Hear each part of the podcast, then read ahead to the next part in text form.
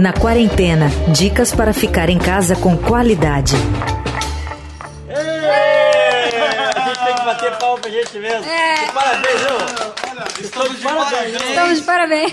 Muito bem, sejam muito bem-vindos à nossa live. Sejam bem-vindos. Começou! Estou muito feliz. Muito boa noite, todos ligados no canal do Skank do YouTube. É uma honra, um prazer estar de novo fazendo um pouco da trilha sonora nesses tempos de quarentena. Muito boa noite. Eu em casa e vocês aí em casa também. 2 milhões e 133 mil pessoas aqui na live agora. Muito obrigada pelo carinho, muito obrigada pela sua presença. Nossa, gente, isso aqui a gente montou sozinho. No Olha, final de semana, a gente levantou essa live toda, repertório, arranjos. É, eu queria agradecer muito a audiência de vocês. É, muito, muito obrigada por estarem aqui, por participarem desse momento tão peculiar, diferente e também, por que não, especial. A gente poder levar um pouquinho né, de alegria, de, de música para casa de vocês. Isso deixa a gente muito feliz nesse momento esquisito que a gente está vivendo.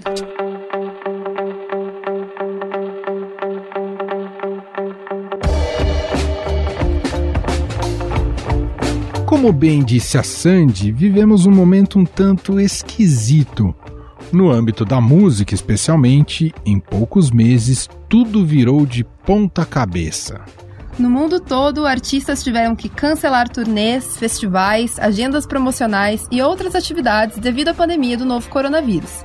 Ao mesmo tempo, nestes últimos meses em quarentena, testemunhamos o surgimento e a popularização de uma nova maneira de consumir música, as lives. É, cada dia na quarentena é mais um dia com uma agenda cheia de transmissões ao vivo de artistas de todos os gêneros musicais. E o que começou quase como uma brincadeira, uma performance improvisada na sala de casa para matar a saudade dos palcos, foi crescendo e se transformando em um verdadeiro espetáculo. Aqui no Brasil, especialmente, a coisa tomou proporções inimagináveis. Tanto que no ranking das 10 transmissões ao vivo mais assistidas da história do YouTube, as lives de artistas brasileiros nesses últimos meses de pandemia ocupam 8 de 10 espaços. Quem encabeça essa lista é a cantora Marília Mendonça, que chegou a ter mais de 3 milhões e 310 mil pessoas assistindo simultaneamente a uma live produzida de dentro da sua casa, em Goiânia. Ó, a gente tá nos trending topics do mundo mundial, gente. O que, que é isso? Quando eu falo que o rebanho vai dominar o planeta em primeiro lugar, A gente vai entender um pouco mais agora sobre os bastidores de uma live, dessas mega lives que temos acompanhado da música, especialmente do sertanejo, né, que foram os primeiros aí que abriram a porteira, né, para usar é uma figura de linguagem que tem a ver com o universo sertanejo e que tem feito um sucesso absoluto. E a gente quer entender um pouco o que, que funciona ali por detrás das câmeras, o que, que é necessário, enfim. E aí a gente foi atrás de uma produtora especializada nisso, a Workshow, e a gente vai bater um papo com o Iris Paulo Silva. Ele é conhecido como Tio Chico. Quer dizer que se te chamarem de Iris, ninguém vai saber que é você, é isso, Tio Chico? Se falar aí nome de Iris, ninguém sabe quem é. Tudo bem, obrigado por nos atender aqui, viu, Tio Chico? Oh, por nada. Me fala, vocês imaginavam que iam estar trabalhando tanto assim numa pandemia? Pegou de surpresa, Tio Chico? Essa pandemia veio, ela pegou todo mundo de surpresa, né? Ninguém esperava que seria tão grande como está sendo. E surgiu as primeiras lives, foi fazendo não tanto de intuito de lucro, sim, para ajudar quem realmente precisaria, com doações e patrocínios, né? Só que aí, no final, ela foi tanto, tomando tanta qualidade que eu acho que é meio até difícil de explicar. A workshop estava com essa estrutura pronta ou foi um pouco se adaptando enquanto as Não, coisas foram rolando, hein? Todo, todo mundo foi se adaptando. Nesses últimos meses, o que, que mais mudou no teu trabalho? O que, que você mais teve que transformar em tudo que vocês fazem por aí? Então, na realidade, eu sou produtor técnico da show em festivais e DVDs. E surgiu a oportunidade de fazer as lives também. Então, todas as lives dos artistas da World Show, eu estou envolvido. Tem gente que acha que é simples, mas é muito diferente de você fazer um show de você fazer um DVD. Por quê? Porque é tudo ao vivo. Você tem que ter tudo em redundância, você tem que ter tudo em duplicidade. A internet você tem que ter duas, gerador você tem que ter dois, câmera você tem que ter várias, porque tudo que der errado ali, você já tem que ter de sobressalência para você já entrar, às vezes o público nem sentir que teve essa mudança. A gente fez a primeira live e a partir da primeira a gente foi corrigindo os erros para poder não ter na segunda. Ô tio Chico, e com relação à extensão das lives, o tamanho das lives, vocês já sabiam que algumas iam durar muito? Como é que foi aqui? Não, É. não. é, geralmente a- a- o artista que faz, a gente pega um repertório, faz um repertório maior e vai sentindo uma quantidade de público que está ali ao vivo. É igual no show, você vai mudando o repertório de acordo com o calor do público. Entendi. Ah, eu queria que você explicasse também pra gente, tio Chico, você como produtor técnico, eu não sei se o quanto muda, mas você pode explicar pra gente, pensar a qualidade do som para um PA, para um show com presença de público, e a qualidade de som que vai para uma live. Claro que nas duas você quer a qualidade máxima, mas é, muda os, os procedimentos, os equipamentos, de como esse som é, precisa chegar na casa das pessoas, tio Chico? Mudar os equipamentos não muda. Geralmente a gente trabalha com a mesma qualidade, que é um técnico de monitor, e um técnico de transmissão ao vivo, que é diferente do técnico de PA. Ali ele recebe o áudio, ele mixa e joga para o YouTube, para o YouTube transmitir para o público. E vocês já vão checando ao- no ao vivo, vocês também têm uma referência de como está sendo transmitido no YouTube? Vocês vão acompanhando isso também, então, Chico? a gente sobe um link para a gente fazer um teste antes, né? Só a gente tem esse acesso para a gente sentir como é que está o áudio. E acho que a gente precisa falar também, Chico, e acho que é uma coisa que preocupou muita gente desde o início da pandemia, porque promover uma live assim não tem jeito, né? Envolve muitas pessoas. Como é que é com relação a protocolos de higiene, Não, de segurança? Para fazer uma live gigantesca, você envolve muitas pessoas, mas a gente fez a primeira live da Marília, tinha acho que lá no máximo 12 pessoas. Hoje a gente trabalha no máximo 15, 16 pessoas. Porque o que, que a gente faz? A gente faz um cronograma de montagem. Ah, o cara da luz e do LED, ele entra tal dia. O cabo, ele não precisa de vir chocar com o cara do som. O cara do som entra tal dia. Ah, o cara da câmera, ele entra tal dia. Então já para não ter essa aglomeração, entendeu? Aham. Aí no dia da live mesmo só fica realmente quem precisa estar lá. E geralmente tem gente que tem que virar em dois, três para poder evitar essa aglomeração. Entendi. Até agora ninguém ficou doente da empresa, tio Chico? Não, que eu saiba não. Eu já fiz o teste duas vezes já, vou fazer agora sexta de novo, que eu estou indo fazer outra live ali da Maiara Maraíza. Graças a Deus eu não fiquei sabendo ninguém do escritório que pegou não. Isso é uma ótima notícia. Vocês estão em Goiânia, é isso, tio Chico? Isso, Goiânia. Porque aí é a meca do sertanejo. Isso, aqui é onde 90% do sertanejo nasce é aqui. E qual foi a live que você mais curtiu até agora, hein, tio Chico? Então, é, tipo assim, curtir, as que a gente trabalha, a gente não curte porque é tenso, né? Como é tudo ao vivo, você tem que estar ali de olho em todos os detalhes para não ser eu. Mas todas que eu fiz, da, da primeira que eu fiz até hoje, todas para mim foram top. É aprendizado diferente. Não dá tempo de curtir nem um pouquinho, Chico? É muito trabalho, é isso? Tem live que, igual a das meninas agora, entrou cinco músicas ao vivo.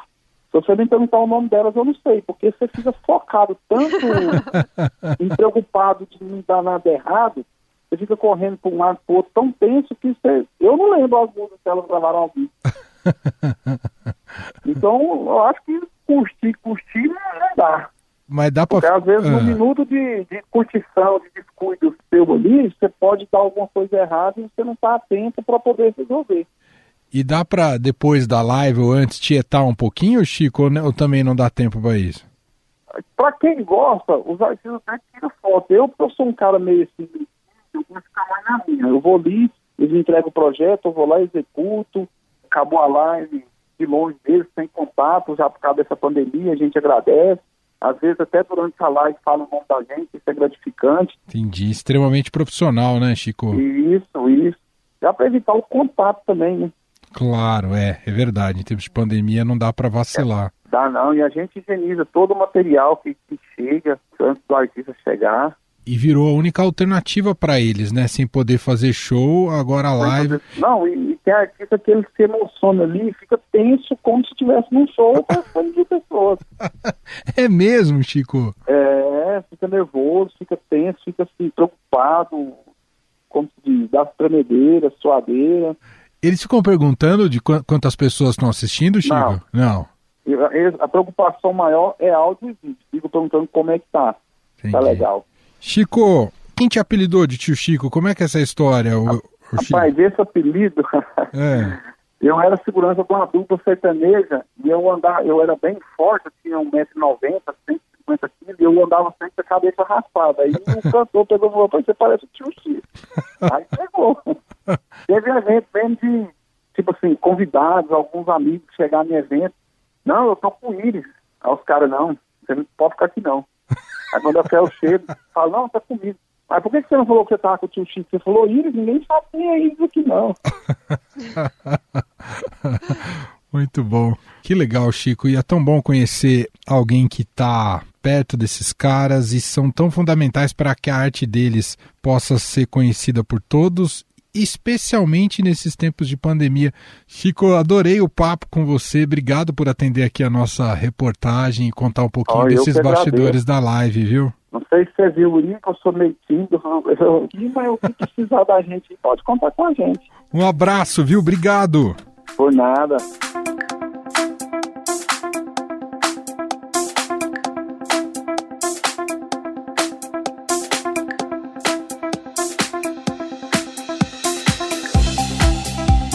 Bom, a gente ouviu um pouco aí da experiência de quem está trabalhando com lives hiper, ultra, mega produzidas e tem gente correndo atrás para tentar abocanhar algum espaço neste mercado, neste momento de adaptações e de reinvenção e da necessidade de ganhar dinheiro, né? de estar presente nesse segmento, já que os shows estão proibidos.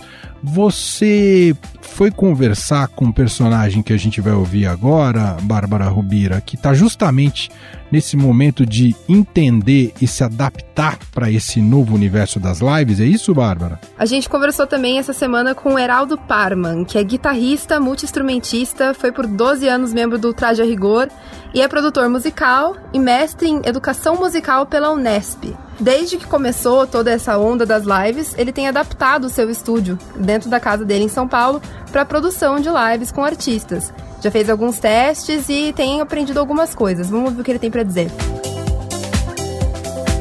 Eu comecei a pensar, bom, eu tenho um espaço, tenho alguma disponibilidade de tecnologia, tá com tempo pra caramba. Eu comecei a pensar o que, que eu poderia fazer com os recursos que eu tinha em mãos, né? Mas eu precisava saber coisas assim, quais são os, os softwares que estavam sendo usados, né, para fazer esse tipo de, de transmissão, né? Então aí, aí que é a novidade, né, de, de eu ter aqui uma, uma estação de transmissão via internet. E isso para mim era muito novo, né? Como é que eu faço uma transmissão ao vivo e o que, que eu preciso ter para fazer uma transmissão de qualidade? Eu precisava entender como é que estava a minha situação do meu computador, que era previamente para áudio, e o quanto que ele poderia entregar de condição.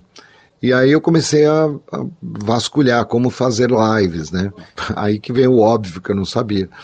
Tinha muita gente ensinando, né, no YouTube como trabalhar com lives, aulas assim de uma hora, coisa impressionante, né, de, do software mais famoso da, das lives que chama OBS muito mais usado para fazer um, um, dentro do gênero gamer, né, que chama gameplay. Mas o OBS começou a ser usado para fazer as lives. Então isso quer dizer o quê? Que você precisa ligar câmeras no seu computador através das portas USB e ele funciona como uma ilha de edição. E aí eu fui vendo que meu computador ele tinha uma chance de atender essas necessidades, né? Em princípio eu tinha apenas uma câmera, né? E aí depois eu acabei descobrindo que era possível fazer isso com celulares. Então é muito interessante que é um modelo novo, né? Que eu, eu duvido que isso não vai ser é, mantido, né? Eu acho que vai ter uma convivência das duas realidades aí, né? Das apresentações presenciais e as lives.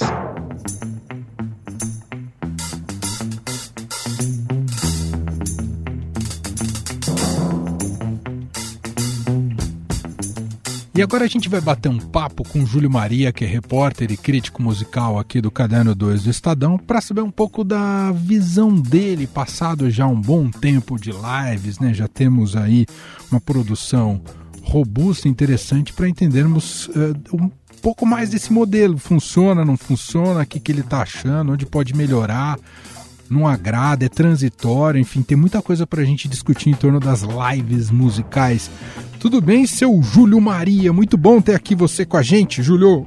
Obrigado, Emanuel. Obrigado, Bárbara. Um prazer estar aqui e num assunto tão, eu diria até transformador, Emanuel, de uma situação que não é simplesmente temporária. A gente realmente está assistindo o momento em que temos uma nova forma de represamento de uma obra artística que é algo chamado live.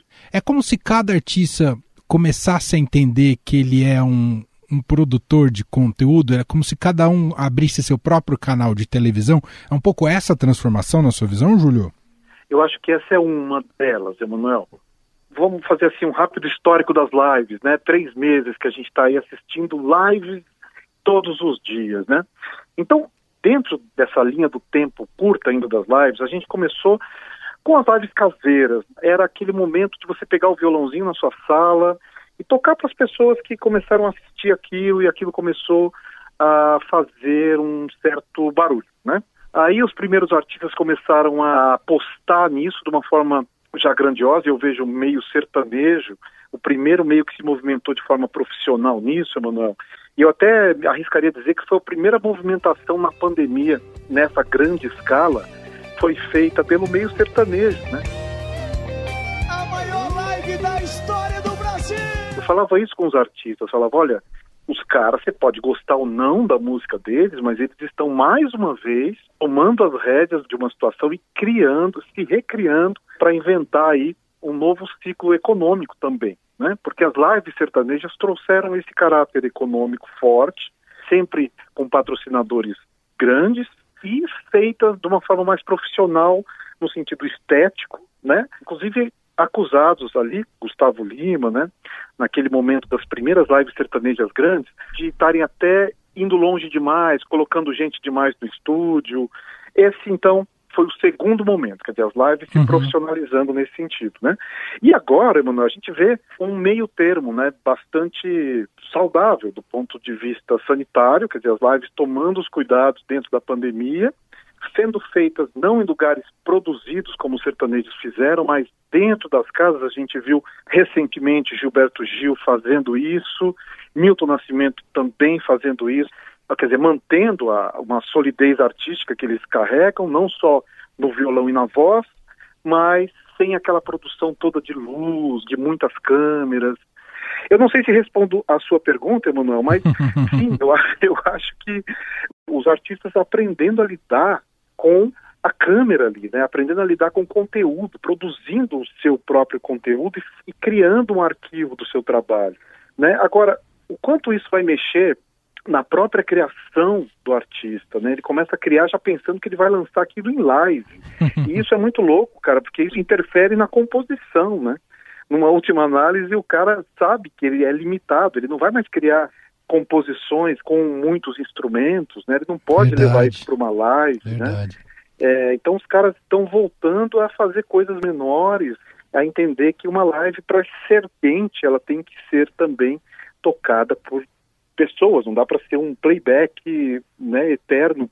Pode funcionar para algumas pessoas, a Ivete Sangalo pode. Né? Para Ivete Sangalo funcionou muito bem a live playback.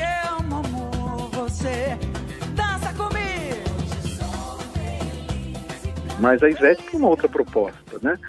Então a gente está aí nesse momento, Emanuel.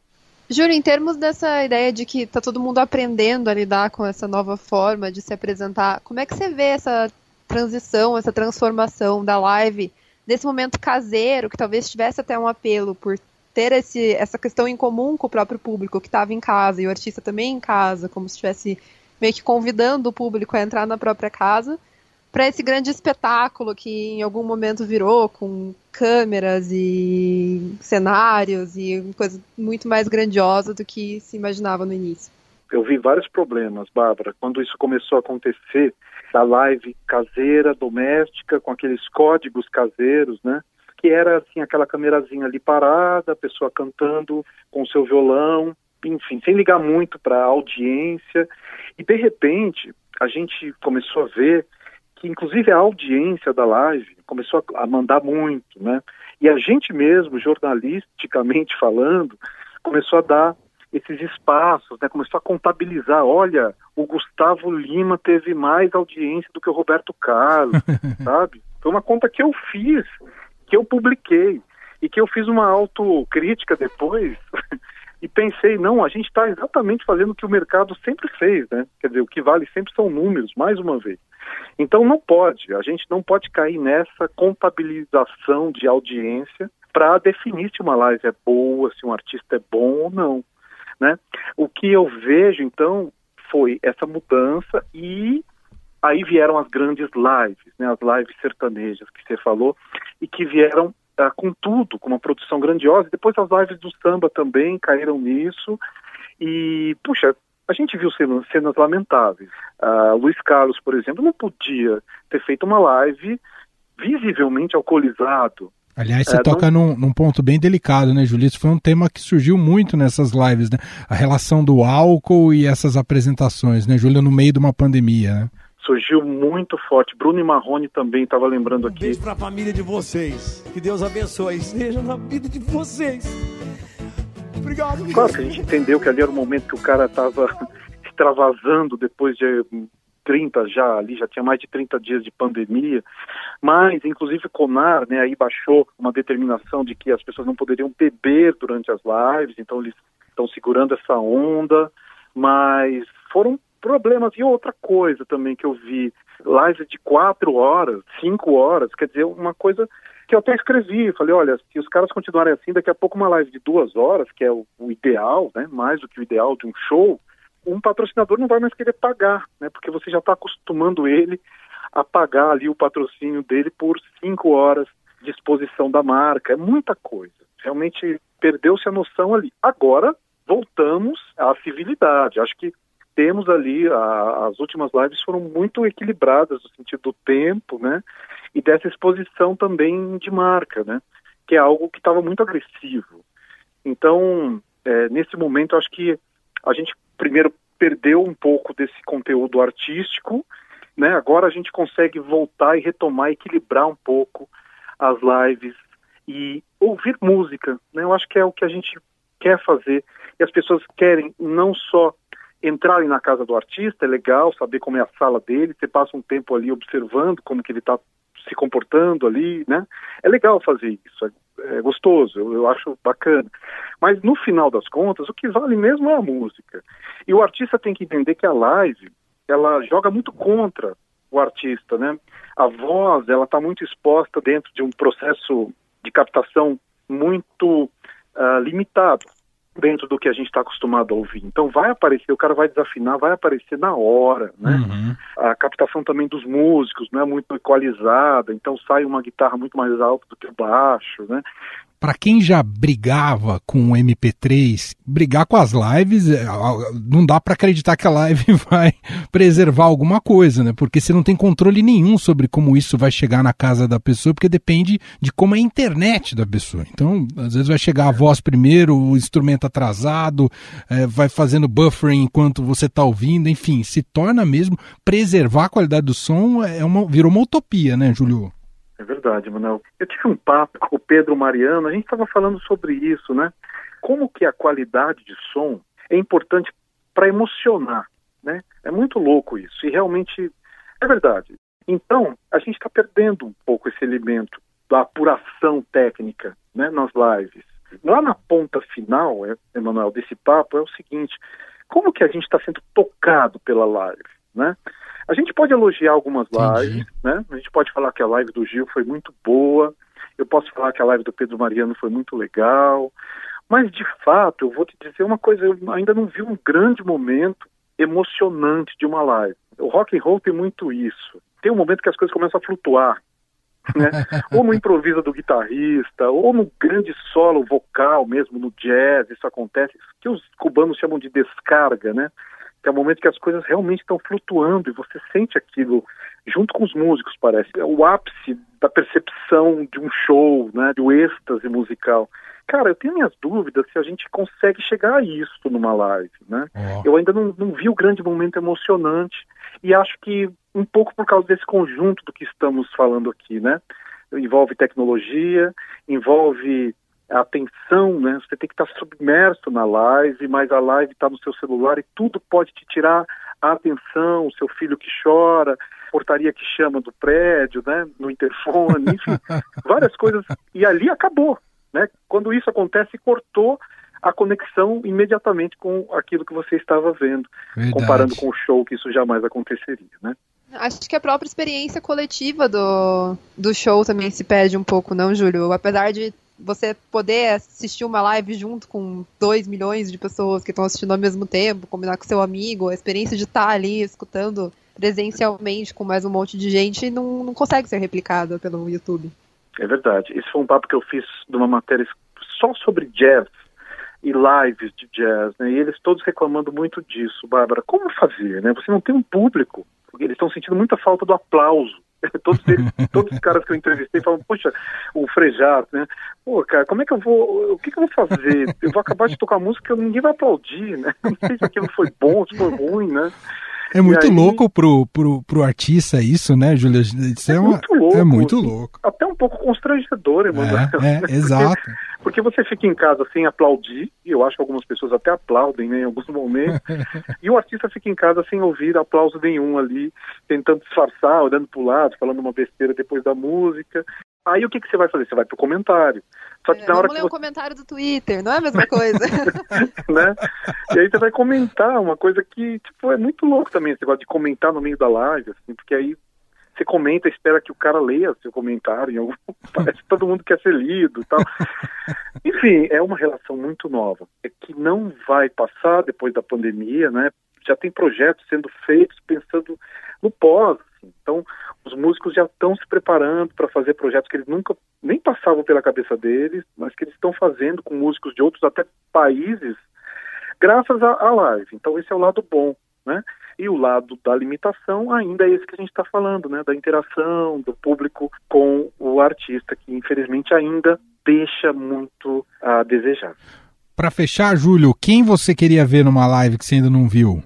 Emanuel, eu queria ver o Eric Clapton, cara. Ah, aí eu me emocionaria só dele aparecer na tela, não precisaria nem tocar, hein, Júlio? Realmente seria fantástico. Muito bom.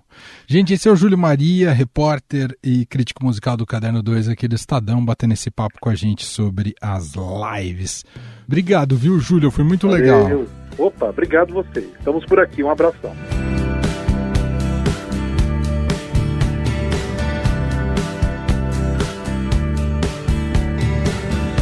Bom, a gente já está se encaminhando aqui para o fim do nosso Na Quarentena de hoje, especial lives e tudo sobre as lives que têm dominado nossas vidas neste tempo, nestes tempos de confinamento.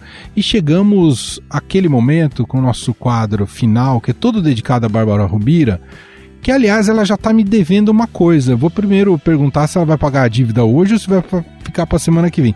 Você prometeu na semana passada, senhora Bárbara, que ouviríamos o carro. É, qual que era? O da Cândida ou qual que era o outro, Bárbara? O do ovo. O do ovo. Cadê o som dos carros?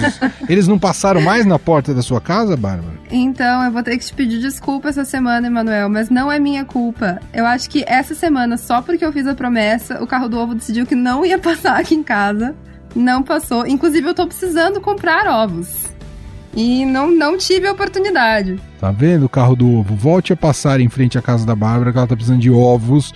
E a gente quer ouvir como é que é seu marketing do ovo quando passa em frente à casa da Bárbara. Ah, e quem quiser compartilhar é. carros sonoros interessantes, divertidos também, pode compartilhar com a gente no podcast estadão.com. Bom, Retomando, então, queria dizer que a Bárbara segue me devendo os áudios, vou continuar cobrando a cada episódio do Na Quarentena, mas o importante agora é o nosso quadro O que aprendi na quarentena. A Bárbara tem compartilhado com a gente esses aprendizados, que podem ser desde aprendizados manuais, gastronômicos, de limpeza de casa, até aprendizados que aumentam o nosso repertório cultural, literário, enfim. Para onde vamos hoje com você, Bárbara?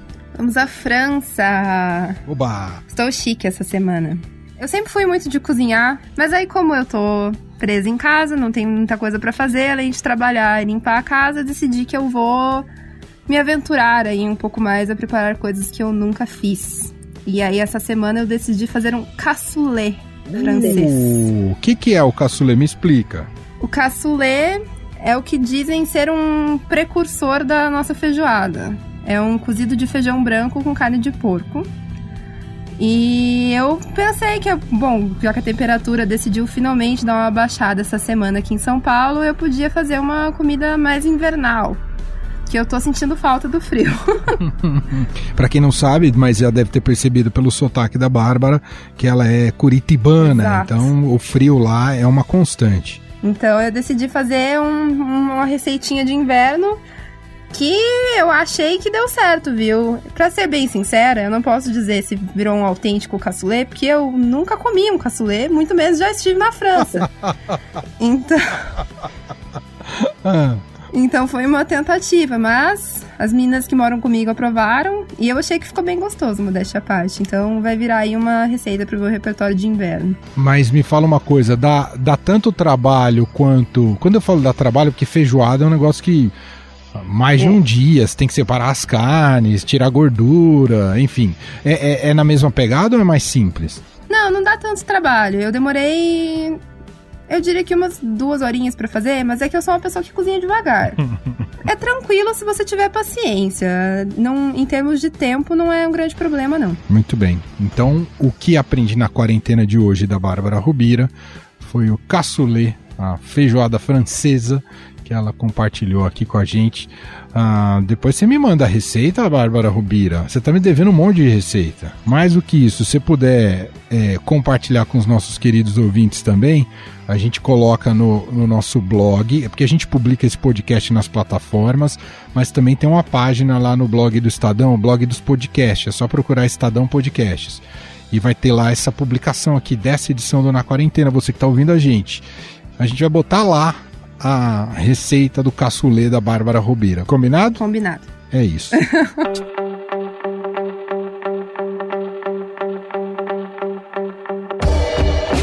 Minha gente, acabou mais uma edição aqui do Na Quarentena.